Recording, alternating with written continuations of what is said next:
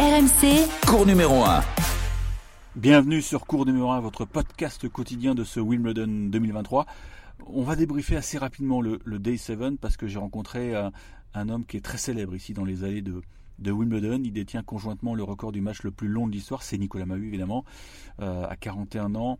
Langevin est toujours aussi motivé. Alors certes, il a été éliminé en double messieurs au deuxième tour aujourd'hui euh, aux côtés d'un Anglais, Lloyd Glasspool, mais il reste en course en mixte avec une Ukrainienne. Il nous dira ce qui le fait encore courir, même si vous avez sûrement une petite idée.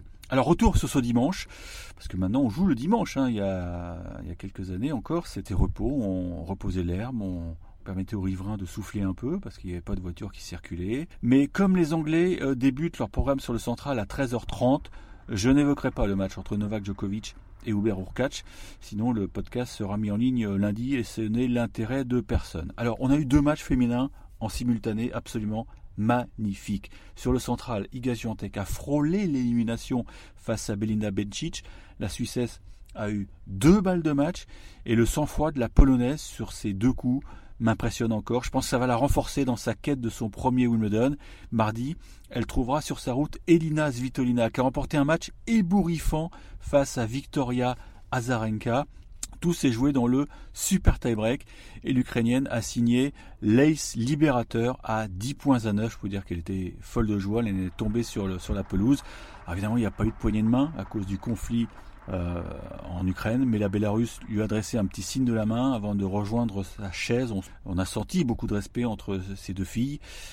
Malheureusement, Vika n'a pas pu échapper à, quelques sifflets de personnes qui ne comprennent rien au contexte. C'est ainsi, bon, on va pas s'étendre, hein, mais c'est toujours regrettable, mais heureusement, c'était moins prononcé qu'à Roland Garros, où parfois j'avais envie de haïr le public parisien. Alors, l'épouse de Gaël, mon fils, était super émue après cette victoire extraordinaire, mais mettez-vous à sa place. Elle a donné naissance à sa petite Sky le 15 octobre dernier et son retour au plus haut niveau est juste bluffant. Alors chez les garçons, il y a eu un match euh, assez extraordinaire entre Boublik et, et Roublev. Le russe n'a pas perdu son service de la partie. Alors, il a gagné facile. Ben non, il a gagné en 5-7. 7-5, 6-3, 6-7, 6-7, 6-4. Il a réussi un, coup fabuleux dans le dernier jeu, sur l'avant-dernier point un, coup de défense en slice de coup droit, en plongeant, alors qu'il était 3 mètres derrière sa ligne de fond de cours. Il dira que c'était un coup de chance. Je suis pas sûr. Il faut quand même avoir un, sacré talent. Mais en tout cas, Boublik, lui, en est resté baba parce que quand il a frappé son revers long ligne, il était convaincu que c'était gagnant. Ça pouvait pas être autrement. Et il a vu la balle revenir et il n'a même pas eu de réflexe de dire. Il, s'était arrêté de jouer. Alors, Roblev qualifié en quart. Premier quart ici à Wim pour, euh, pour le russe. Et il jouera donc le vainqueur de Djokovic pour catch qui est en train de se, jouer pendant que j'enregistre. L'autre quart de ce bas de tableau mettra aux prises Yannick Sinner à un autre russe, Roman Safiulin, qui a sorti un euh, Denis Shapovalov diminué. Victoire en 4-7 pour Safiulin, qui avait battu, si vous vous rappelez bien, Corentin Moutet. Eh oui, bah voilà, c'est dommage parce que euh, Corentin jouait bien, mais il est tombé sur un, sur un mec qui est en train de faire un trou dans le tableau. Safiulin, il est 92e mondial, c'est d'ores et déjà l'invité surprise euh, dans le last eight, comme on dit ici à Wimbledon. On fera pas pire en termes de classement. Voilà, c'était le, petit résumé. Alors place à la partie mag avec ce, petit one-to-one avec Nicolas Mahut que j'avais rencontré euh, il, y a, quelques jours. On écoute donc ce petit entretien un peu à l'image de ce que j'avais fait avec Alizé Cornet et je sais que ça, ça vous avait plu. Bonjour Nicolas. Bonjour Eric Salio. J'imagine que tous les ans c'est une sorte de pèlerinage, vous passez devant le cours numéro 18 et vous vérifiez si, la plaquette est encore là? Alors euh, non, je ne vais, vais, pas exprès devant le cours, mais il est vrai que quand je vais de Wimbledon à Arangui et que je passe devant, j'ai toujours une pensée assez émue sur le, match qu'on a pu jouer avec John. Et euh, le hasard a fait que chaque année on se croise devant ce cours-là en plus. C'est incroyable sans le faire exprès. Donc euh, évidemment qu'on en reparle. On en parle aussi, j'ai croisé, euh, croisé son coach, Craig Boyton, qui avait été avec lui euh, et qui aujourd'hui travaille avec Orcash. Et à chaque fois, évidemment, on en, parle dans le vestiaire 5 minutes chaque année. Quand vous franchissez les grilles de, ce club, vous ressentez toujours, je sais pas, de, un truc très spécial, les poils qui se dressent, parce que vous êtes amoureux de ce, tournoi? Bah, ce tournoi, il est fantastique. Oui, on a, en fait, il a une identité qui est, propre à tournoi. C'est vraiment des quatre grands chelems, pour moi, celui qui a une identité la plus forte. Alors après, on aime ou on n'aime pas. Il y a beaucoup de traditions. Moi, je suis, amoureux de ça et je trouve que ça fait la grandeur de ce tournoi. Après, il y a d'autres joueurs qui aiment moins. Mais effectivement, dès qu'on arrive, dès qu'on arrive dans l'enceinte du, club, on ressent cette énergie, cette atmosphère. Et moi, je suis très sensible à ça. Oui, parce que votre histoire, elle a quelque part débuté ici. Vous aviez gagné les juniors et pas sur n'importe quel cours, il me semble. Hein. Ouais, on avait fini sur le 1 à la nuit, encore une fois. Joué j'avais joué en cheat en finale. J'avais servi pour le match à 5-4. Je m'étais fait débriquer. Puis j'avais gagné 7-5 au troisième. Et je me souviens qu'il y avait le référé au bord du cours. Si ça avait fait 6-6, on revenait le lendemain. Donc c'était déjà euh, des matchs un petit peu particuliers. Et ça reste un grand souvenir d'avoir gagné, euh, même si maintenant ça, ça remonte à plus de 20 ans. Mais ça reste quand même très présent. Euh, à l'époque, il n'y avait pas le toit. Donc c'était, ça restait quand même le cours numéro 1 qui était assez mythique malgré tout. Mais c'est des bons souvenirs. Alors, vous êtes fidèle dans l'amour, je le sais. Mais alors cette année, j'ai épluché vos partenaires. Qu'est-ce qui se passe? Vous n'arrivez pas à vous fixer 14, 13, c'est incroyable. Racontez-nous comment vous, vous faites pour euh, avoir autant de partenaires? Bah, c'est une saison un peu compliquée. C'est quelque chose que j'ai pas aimé faire du tout dans ma carrière parce que j'aime bien avoir des repères, j'aime bien savoir où je vais, quel tournoi, comment planifier, organiser euh, mes tournées, mes tournois, etc. Et là, cette année, c'était tout l'inverse. Euh, premièrement, parce que Pierre Hugues avait été blessé, qui revenait d'une longue blessure. Et deuxièmement, parce que lui voulait se reconstruire et jouer en simple, donc ça a été compliqué. J'ai euh, pris l'option dans un premier temps de, m'engager avec euh, personne parce que je ne savais pas quelle allait, être, sa durée d'indisponibilité, si on allait pouvoir jouer. Finalement, on n'a pas pu jouer énormément à part Roland Garros. Et du coup, quand tu commences pas la saison avec un partenaire, c'est difficile. Euh, en plus, moi j'ai commencé avec un classement qui était, qui était pas très haut, qui était 65e mondial à peu près donc qui me permettait pas de jouer les Master 1000. Donc après c'est difficile, c'est une, saison un peu galère à ce niveau-là. J'ai la chance d'avoir eu des bons partenaires malgré tout. Mais euh, j'ai essayé de prendre l'autre côté de la chose, c'est-à-dire d'essayer de prendre le côté enrichissant, d'avoir des partenaires différents, des méthodes d'entraînement différentes.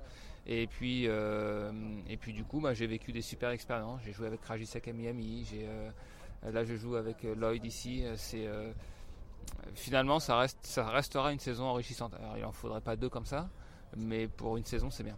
Qu'est-ce qui vous fait courir?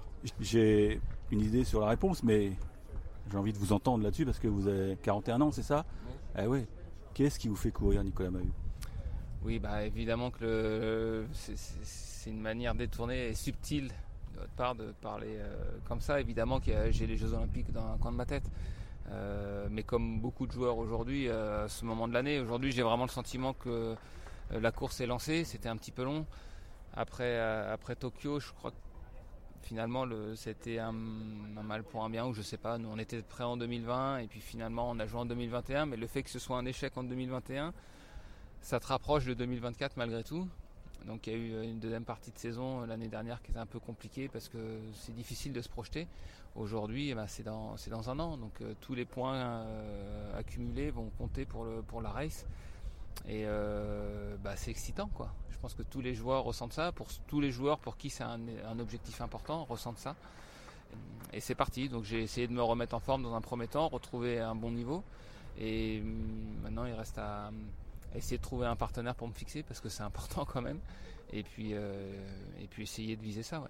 Sauf qu'en double, j'ai l'impression que les critères, ils sont sévères. Vous pouvez nous les expliquer pour nos auditeurs? Alors, je n'ai pas le règlement sous les yeux, mais euh, disons que pour être sûr de participer aux Jeux Olympiques, euh, il faut être top 10. Dans ce cas-là, tu peux jouer avec n'importe quel joueur en accord avec ta fédération qui est classée dans les top 300.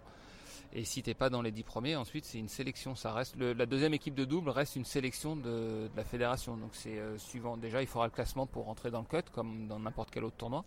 Mais ensuite, ça sera un choix euh, fait par euh, Nicolas Escudé ou Paul-Henri Mathieu, Sébastien Grosjean qui est le capitaine de l'équipe de France aujourd'hui. Et voilà. Donc déjà, il faut être performant, être le mieux classé possible, et puis ensuite voir quelle sera la meilleure équipe pour l'équipe de France. Alors, ça tombe bien parce que j'ai euh, Sébastien Grosjean suivait votre match du premier tour et on a papoté un peu avec lui. Il nous a quand même glissé une info intéressante. Il y aurait une wildcard réservée pour une équipe française s'il n'y a pas d'équipe, on va dire, euh, qualifiée d'office. Ok, bah ça c'est une info que je n'avais pas. Donc euh, bah c'est bien, ça, ça, donne de toute manière une cartouche en plus et une option pour, pour la fédération, donc ça c'est bien. Après, il faut, j'ai envie de dire, comme en Coupe Davis, il faut arriver aujourd'hui à trouver une équipe qui soit performante et qui puisse gagner des matchs importants. Donc vous êtes en concurrence avec Edouard Roger Vasselin qui, vit sa vie avec un, Mexicain. Et quid de Pierre Gerber c'est, pour vous c'est l'option la plus logique de jouer, de, jouer avec Pierre Hugues? Avec Pierre Hugues, c'est le, le joueur avec lequel j'ai eu les meilleurs euh, résultats, ça c'est, ça c'est sûr. On a réussi des, choses extraordinaires tous les deux. Maintenant, il faut aussi pour qu'il y ait des performances et atteindre des objectifs, il faut qu'on soit aligné sur des objectifs. C'est-à-dire qu'il faut que ce soit euh, quelque chose d'important, qu'on aille dans la même direction. Aujourd'hui, euh, Pierre Hugues, il est dans un niveau de sa carrière où il revient de blessure, où il a des, ambitions en simple, il a envie de revenir. Et ça peut être difficile d'être aligné sur ces objectifs-là. Donc il faut aussi qu'il se pose. On jouera l'US Open ensemble, de toute manière.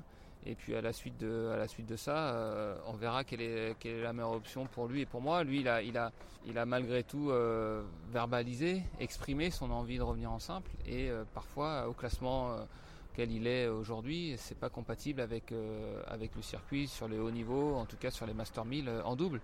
Donc ça peut être compliqué. Alors j'ai une dernière question parce qu'on a célébré avec RMC pendant une heure le dixième anniversaire de la victoire de Marion Bartoli. Elle nous a, euh, bon, elle parlait évidemment de son mec avait un, amour extraordinaire, on la comprend. Elle a un badge. Est-ce que vous, vous avez un badge? Parce que vous avez gagné le titre ici en double. Est-ce que vous avez ce petit privilège? Non, j'ai pas, pas ce privilège, j'ai pas cet honneur d'être membre du club. Euh, à l'époque, il me semble que les vainqueurs de double étaient membres aussi, et depuis, que, depuis quelques années, euh, ils, ont, changé le règlement. Je pense qu'il faut gagner plusieurs fois le tournoi en double pour, euh, pour être membre. Puis après, il faut, faut faire des demandes, mais c'est c'est compliqué. En tout cas, je comprends sa fierté d'être membre de, ce club.